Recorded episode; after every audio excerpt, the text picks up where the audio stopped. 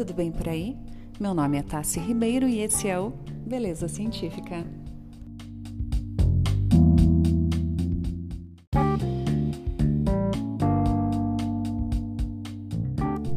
Se você já é ouvinte aqui do podcast, muito obrigada pelo carinho. E se você é novo por aqui, seja muito bem-vindo. E saiba que todo sábado, às 7 da manhã, tem episódio novinho saindo do forno. Qualquer dúvida é só mandar DM para arroba tassi carina. Então bora para a parte 2 dos mitos do skincare?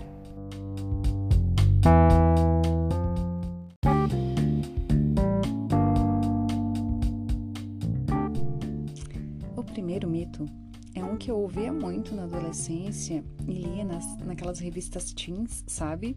Lá dos anos 2000 que os cravos são bichinhos vivendo na, na nossa pele. Então, na verdade, os cravos eles são resultado do acúmulo de sebo dentro dos folículos.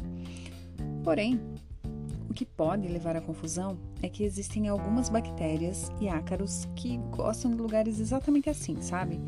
Com gordura, sem contato com ar. Um belo exemplo é o Demodex folliculorum. O primeiro mito eu ouvi muito na minha adolescência. Eu lia naquelas revistas teens, sabe? Dos anos 2000. Então, dizia que os cravos, eles são bichinhos vivendo na nossa pele. Então, na verdade, os cravos são o resultado do acúmulo de sebo dentro dos folículos. Porém, o que pode levar à confusão é que existem algumas bactérias e ácaros que gostam de lugares exatamente assim, com gordura e sem contato com oxigênio. Um belo exemplo é o Demodex, né? Ele é o Demodex folicul, folliculorum. Ele dá um Google aí para dar para ver quão bonitinho ele é. é. Ele pode acabar ajudando, né?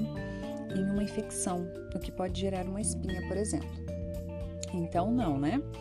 Os cravos não são bichinhos vivendo na nossa pele, mas podem haver bichinhos sim nos nossos cravinhos. Próximo mito: devemos lavar a pele do rosto somente com água fria. Bom, a nossa pele é composta por camadas de células, né? A camada mais externa dela possui água, gordura e células. É claro que água muito quente irá retirar a gordura, né? Que ajuda a manter a barreira natural da pele. Porém, assim que você lava, a glândula sebácea ela já começa a produzir mais gordura. Então, na verdade, o que não pode é água muito quente a ponto de queimar a sua pele. O restante está liberado. Mito 3.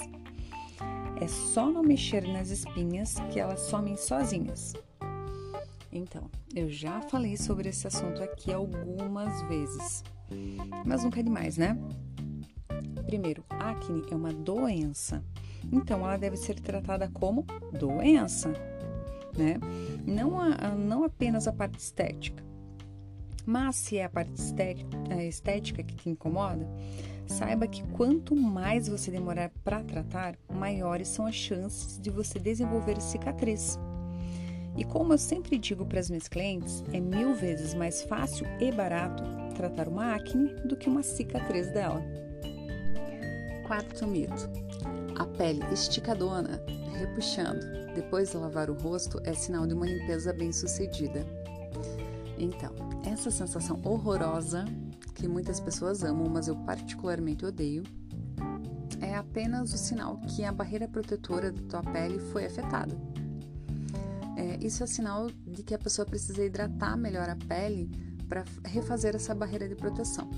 Então, se você tem esse efeito depois de aplicar qualquer cosmético, saiba que está bem errado. E vamos para o quinto e último, mas também não menos importante mito de hoje. As olheiras são sinal de cansaço e são sempre tratadas da mesma forma. Então, é bastante comum é, ligar automaticamente olheiras ao cansaço, né? Mas nem sempre esse é o caso. Você sabia que existem quatro tipos de olheiras? Então, tem a olheira pigmentar, que ela é causada pelo excesso de melanina na pele. e é comum em algumas etnias bem específicas, assim como os árabes, os turcos ou indianos. Já a olheira estrutural surge é, por conta da anatomia óssea do rosto. A olheira mista vem seguida e ela é aquela que mistura mais tipos. Entre eles, sim, a olheira vascular, a tal olheira de cansaço, né? Que é causada pelo aumento da vascularização ou congestão dos vasos sanguíneos na região dos olhos. Por isso é muito importante consultar um médico dermatologista para saber qual o tipo de olheira e o melhor tratamento.